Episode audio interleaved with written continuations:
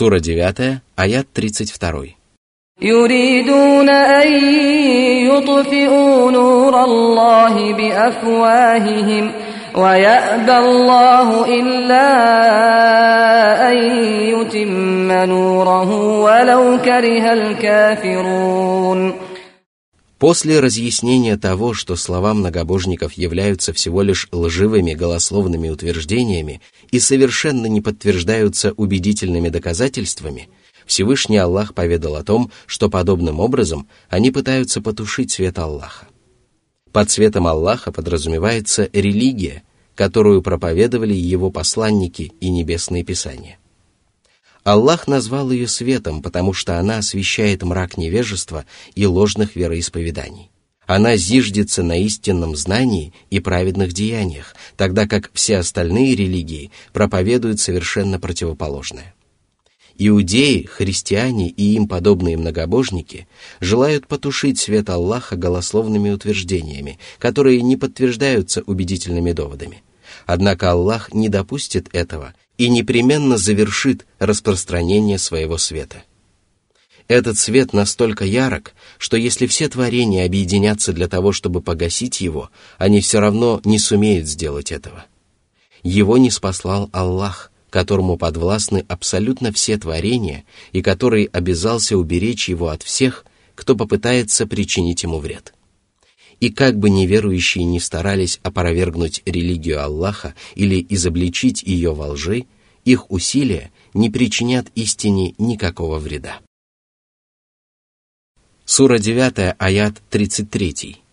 هو الذي أرسل رسوله بالهدى ودين الحق ليظهره على الدين كله ولو كره المشركون Всевышний разъяснил, что верное руководство и истинная религия являются тем самым светом, который Аллах обязался сохранить и распространить по всей земле. Под верным руководством подразумевается полезное знание, а под истинной религией – праведные деяния. А это значит, что учение, которое принес пророк Мухаммад, помогает различать между истиной и ложью, рассказывает об именах и качествах Аллаха, божественных деяниях, небесных законах и религиозных повествованиях, повелевает искренне служить одному Аллаху, любить Его и поклоняться Ему, придерживаться нравственных норм и облагораживать душу прекрасными качествами, соблюдать нормы приличия и совершать добрые дела и любые другие поступки, которые могут принести пользу сердцу, душе или телу, а также удерживает от порочного нрава и любых скверных поступков, которые причиняют вред душе и телу, как в мирской жизни, так и после смерти.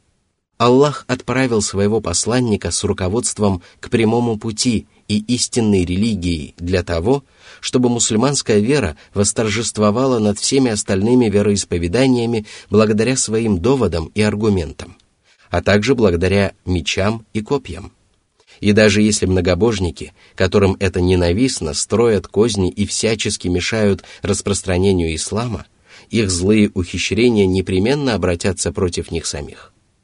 Обещание Аллаха непременно исполнится, и Аллах непременно выполнит все взятые на себя обязательства. Сура 9, аят 34.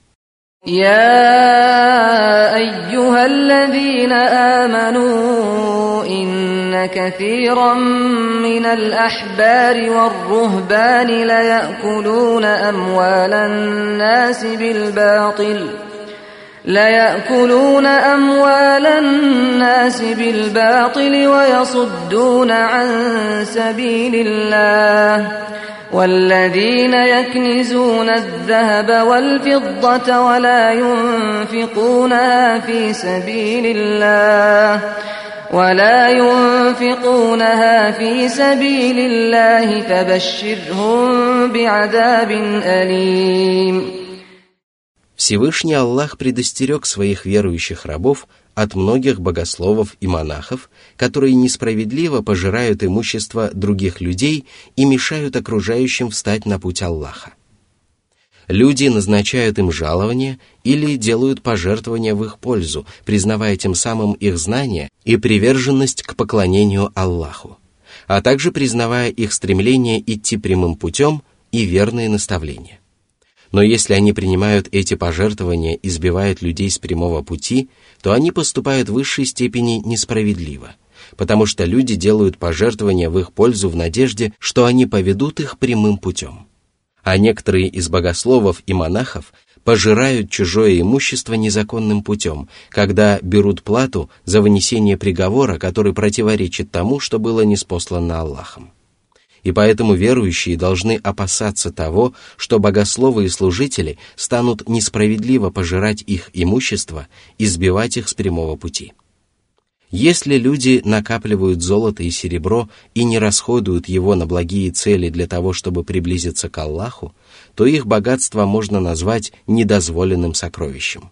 Оно становится таким, когда люди не выплачивают обязательных пожертвований, к которым относятся закят – обязательные пожертвования в пользу жен и некоторых близких родственников, а также другие обязательные пожертвования на пути Аллаха. Таких людей ожидает мучительное наказание, которое Аллах описал в следующем аяте. Сура 9, аят 35. يوم يحمى عليها في نار جهنم فتكوى بها جباههم وجنوبهم وظهورهم هذا ما كنزتم لأنفسكم فذوقوا ما كنتم تكنزون Когда наступит день воскресения, накопленное грешниками богатство будет раскалено в адском пламени каждый динар и дирхем будет раскален до высшей точки накаливания, а затем ими будут прижигать лбы, бока и спины грешников. И как только они остынут, их начнут накаливать заново, дабы такое наказание продолжалось в течение 50 тысяч лет. А наряду с этим грешников будут упрекать и порицать, говоря им, «Вот то, что вы накопили для себя. Вкусите же то, что вы накопили». Аллах не поступает с вами несправедливо. Вы сами были несправедливы по отношению к себе. И теперь ваши сокровища причиняют вам невыносимые страдания. В этом и предыдущем аятах Аллах упомянул о том, как человек может несправедливо распоряжаться собственным имуществом.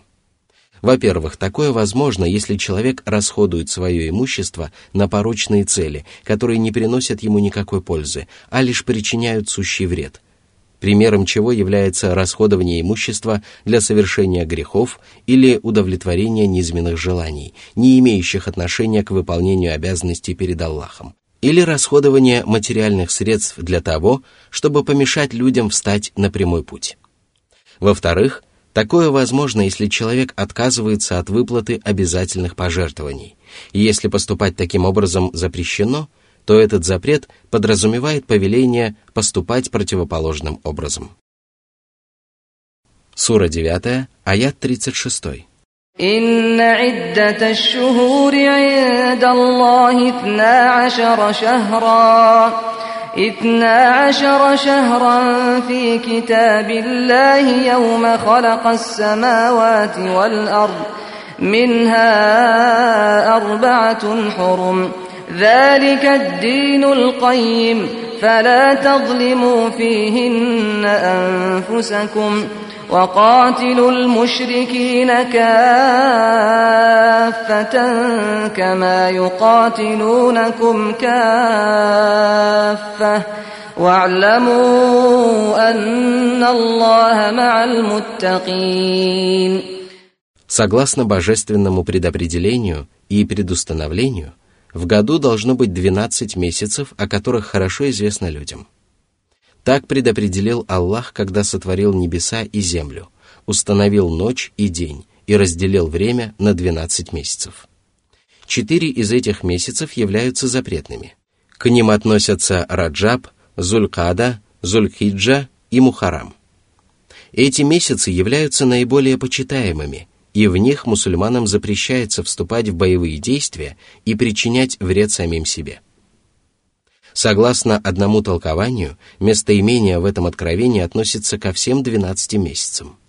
Всевышний Аллах разъяснил, что сделал эти месяцы временными промежутками для своих рабов, дабы они повиновались своему Господу, благодарили Всевышнего Аллаха за его милость и остерегались несправедливых поступков. Согласно другому толкованию, это местоимение относится только к четырем запретным месяцам, и поэтому совершать грехи и поступать во вред себе запрещается в течение всего года и особенно в течение запретных месяцев.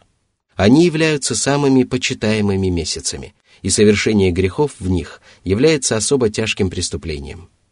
Именно поэтому правоверным было запрещено сражаться в эти месяцы. Одни богословы считали, что запрет на ведение боевых действий в запретные месяцы не был аннулирован. При этом они опирались на священные тексты о том, что нельзя сражаться в эти месяцы – но другие богословы считали, что запрет на ведение боевых действий в запретные месяцы был аннулирован.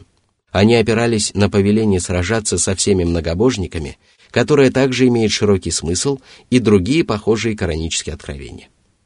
Всевышний повелел вести борьбу против всех многобожников, которые отказываются уверовать в Господа миров, не делая исключения для некоторых из них. Все они являются врагами правоверных и считают их своими врагами. Они видят неприятеля в каждом, кто исповедует правую веру и делают все возможное для того, чтобы навредить им. Согласно другому толкованию, Всевышний Аллах повелел мусульманам сражаться с многобожниками всем вместе, подобно тому, как они сражаются с мусульманами все вместе. Такое толкование подразумевает, что повеление участвовать в военных походах распространяется на всех правоверных без исключения. Однако такое толкование является аннулированным следующим кораническим откровением. Верующим не следует выступать в поход всем вместе.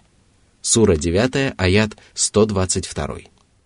И пусть правоверные знают, что Аллах помогает и поддерживает богобоязненных праведников – Пусть они исповедуют богобоязненность тайно и открыто, выполняют свои обязанности, сражаются против неверующих и не забывают о требованиях богобоязненности во взаимоотношениях с воинствующими и враждующими неверующими. Сура 9, аят 37. إنما النسيء زيادة في الكفر. يضل به الذين كفروا يحلونه عاما ويحرمونه عاما ليواطئوا ليواطئوا عدة ما حرم الله فيحلوا ما حرم الله. زين لهم سوء أعمالهم والله لا يهدي القوم الكافرين Во времена невежества язычники откладывали запретные месяцы, и этот поступок относился к числу их порочных и еретических измышлений. когда они сталкивались с необходимостью сразиться с врагом в течение запретного месяца, они переносили запретный месяц на другой срок и старались впоследствии восполнить число месяцев, в течение которых Аллах запретил вести боевые действия. Они откладывали запретные месяцы или переносили их вперед, объявляя запретными некоторые из дозволенных месяцев. Руководствуясь собственными желаниями, они позволяли себе вступать в войну в запретные месяцы и запрещали себе вести боевые действия в дозволенные месяцы. Однако Всевышний Аллах поведал, что это только усугубляло их неверие и заблуждение, потому что подразумевало совершение сразу нескольких грехов. Во-первых, язычники сами придумали эту ересь и назвали ее частью Божьего закона и Божьей религии, хотя Аллах и его посланник не имели никакого отношения к этой ереси. Во-вторых, они исказили религию, объявив запрещенный поступок дозволенным, а дозволенный – запрещенным. В-третьих, они пытались обмануть Аллаха и его рабов, искажая небесную религию и ухищряясь для того, чтобы обойти Божьи заповеди – в-четвертых, они настолько долго придерживались обычаев, противоречащих Божьему закону, что перестали замечать их порочность и стали находить эти обычаи правильными. Они впали в заблуждение и разрешили себе совершать то, что запретил Всевышний Аллах. Дьяволы приукрасили для них их отвратительные деяния, и грехи стали казаться им прекрасными поступками – а причина этого заключалась в том, что еще раньше они сочли прекрасными свои порочные воззрения. Воистину, Аллах не наставляет на прямой путь людей, в сердцах которых неверие предстает в прекрасном обличии. Какие бы знамения они ни увидели, они все равно откажутся обратиться в правую веру. Следует знать, что многие откровения этой прекрасной суры были неспосланы по поводу похода на Табук, когда пророк Мухаммад призвал мусульман подготовиться к сражению против византийцев. В то время стояла сильная жара, а мусульмане испытывали серьезные материальные трудности и не имели достаточно провианта. По этим причинам некоторые мусульмане неохотно готовились к походу. И тогда Всевышний Аллах упрекнул их за бездействие, призвал их быть более активными и сказал. Сура 9, аят 38.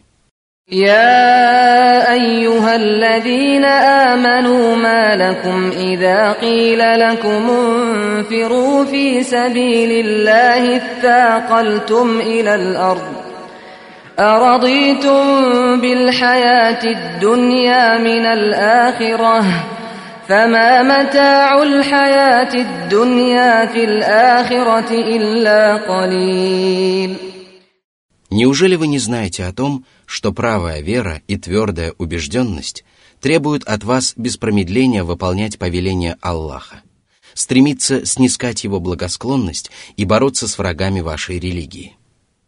Почему, когда вас призывают отправиться на священную войну, вы приникаете к земле и ищете спокойной жизни? Вы поступаете так, как поступают люди, которые довольствуются мирской жизнью, стремятся только к земным благам и не обращают внимания на жизнь будущую. Вы поступаете так, словно не уверовали в жизнь после смерти. А ведь мирские блага, которые вы предпочитаете последней жизни, по сравнению с ней ничтожно малы.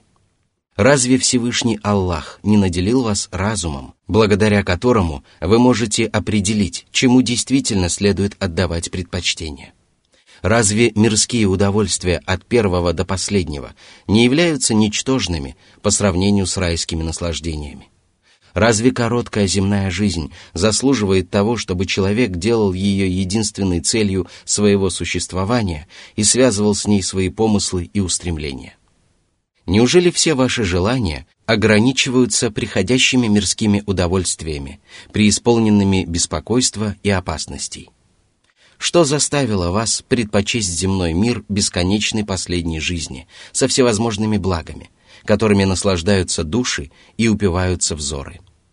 Клянусь Аллахом, человек никогда не отдаст предпочтение мирской жизни перед жизнью будущей, если вера глубоко запала ему в душу, если он способен здраво мыслить или действительно относится к числу благоразумных мужей.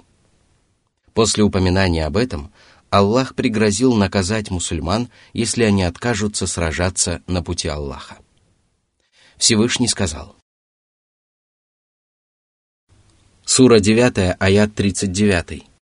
إلا تنفروا يعذبكم عذابا أليما ويستبدل قوما غيركم ولا تضروه شيئا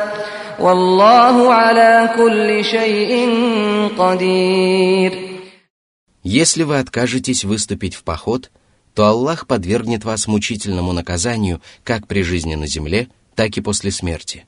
Ибо если правитель призывает своих подданных выступить в поход, то отказ от участия в военном походе является одним из величайших грехов, обрекающих человека на самое суровое наказание. Такой грех чреват ужасными последствиями, потому что человек, отказавшийся выполнить приказ правителя и отправиться в поход, ослушается Всевышнего Аллаха, нарушает его запрет, отказывает в помощи его религии, не защищает Писание Аллаха и небесный закон, не оказывает поддержку своим братьям в борьбе с врагами, которые намереваются искоренить мусульман и уничтожить их религию. А может случиться так, что другие маловеры последуют его примеру. И тогда поредеют ряды бойцов, которые сражаются против врагов Аллаха. Человек, который совершает подобный грех, действительно заслуживает самой суровой угрозы. И поэтому Всевышний Аллах не только пригрозил подвергнуть таких грешников мучительному наказанию, но и обещал заменить их другим народом. Это объясняется тем, что Аллах обязался поддерживать исламскую религию и прославлять свое слово, независимо от того, выполняют мусульмане повеления своего Господа или предают их забвению. Аллах властен над всем сущим, и поэтому для него нет ничего невозможного, и никто не способен одолеть его. Сура 9, аят 40. إلا تنصروه فقد نصره الله. إذ أخرجه الذين كفروا ثاني اثنين إذ هما في الغار إذ يقول لصاحبه إذ يقول لصاحبه لا تحزن إن الله معنا. فأنزل الله سكينته عليه وأيده بجنود لم تروها وجعل كلمة الذين كفروا السفلى وكلمة الله هي العليا والله عزيز حكيم Если вы откажетесь помогать пророку Мухаммаду, то ведь Аллах не нуждается в вас, и вы ничем не навредите ему. он уже оказал поддержку своему посланнику, когда рядом с ним находился всего один человек. А произошло это, когда неверующие изгнали его из Мекки. Они вознамерились убить его и сделали для этого все приготовления, вынудив пророка Мухаммада покинуть город он отправился в путь вместе с правдивейшим Абу Бакром, и они укрылись в пещере на горе Саур. Эта гора расположена в нижней части Мекки. Там они находились до тех пор, пока в городе не утихли страсти. Их положение было опасным и тяжелым, поскольку враги бродили повсюду в надежде найти и убить их обоих. Однако Всевышний Аллах оказал им поддержку, которую невозможно даже представить. Видя беспокойство Абу Бакра, пророк Мухаммад сказал ему, «Не печалься, потому что Аллах с нами. Он помогает нам и не оставит нас без своей поддержки». Аллах наполнил его сердце уверенностью, которая позволила ему сохранить спокойствие и даже успокоить своего спутника. А наряду с этим Аллах не спаслал воинов, которых люди не могли увидеть. Это были благородные ангелы, которые охраняли святого пророка. Аллах унизил неверующих и лишил их своей помощи. Они шли с твердым намерением и полагали, что смогут убить или схватить посланника Аллаха. Они были сильно разгневаны и делали все возможное для того, чтобы притворить в жизнь свои планы. Однако Аллах не стал помогать им, и они не добились желаемого. Более того, они не смогли сделать абсолютно ничего. Всевышний оказал поддержку своему посланнику и защитил его – Именно эта защита подразумевается под Божьей поддержкой в обсуждаемом нами откровении. И вообще, поддержка Аллаха бывает двух видов. Первый вид – это поддержка правоверных, которые желают покончить со своими врагами. Аллах помогает им добиться желаемого и разгромить своих противников. А второй вид – это поддержка слабых мусульман, уничтожить которых желает сильный противник. Аллах также помогает им, отводит от них угрозу и защищает их от погибели. Очевидно, этот вид поддержки приносит мусульманам наибольшую пользу. Именно такую поддержку Всевышний Аллах оказал своему посланнику, когда он находился в пещере со своим спутником. Слово Аллаха всегда является наивысшим, и это относится как к божественному предопределению, так и к религиозным законам. Они превыше всего остального – всех остальных слов и законов. Всевышний сказал, «Мы отомстили грешникам, и нашим долгом было помогать верующим». Сура 30, аят 47. Всевышний также сказал, «Воистину, мы окажем помощь нашим посланникам и верующим в мирской жизни, и в тот день, когда предстанут свидетели». Сура 40, аят 51. Всевышний также сказал, Нашим посланным рабам уже было сказано наше слово. Воистину, им будет оказана помощь. Воистину, наше войско одержит победу. Сура 37, аяты со 171 по 173. Религия Аллаха всегда одерживает верх над остальными вероисповеданиями благодаря убедительным доводам, ясным знамением и сокрушительным доказательством. А среди прекрасных имен Аллаха Аль-Азиз, могущественный, Аль-Хаким, мудрый. Никто не сможет одолеть Аллаха или сбежать от Него. Он расставляет все вещи по своим местам и откладывает победу правоверных на более поздний срок, если этого требует божественная мудрость. Этот прекрасный аят свидетельствует о превосходстве правдивейшего Абу Бакра. Он был спутником пророка Мухаммада во время его переселения, и этой великой чести не был удостоен ни один другой мусульманин.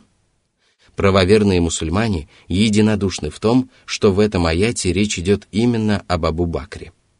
И всякий, кто не признает Абу Бакра спутником пророка Мухаммада во время переселения в Медину, считается неверующим, потому что отрицает кораническое откровение по этому поводу.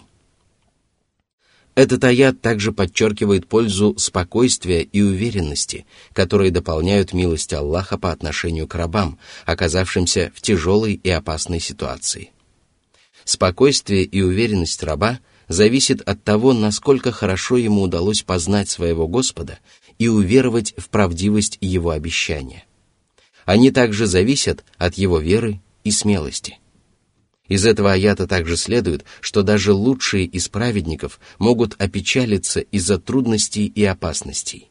Однако раб Божий должен стремиться избавиться от этого чувства, потому что оно ослабляет его сердце и решимость. Затем Всевышний Аллах призвал своих верующих рабов сражаться на пути Аллаха и сказал. Сура 9, аят 41.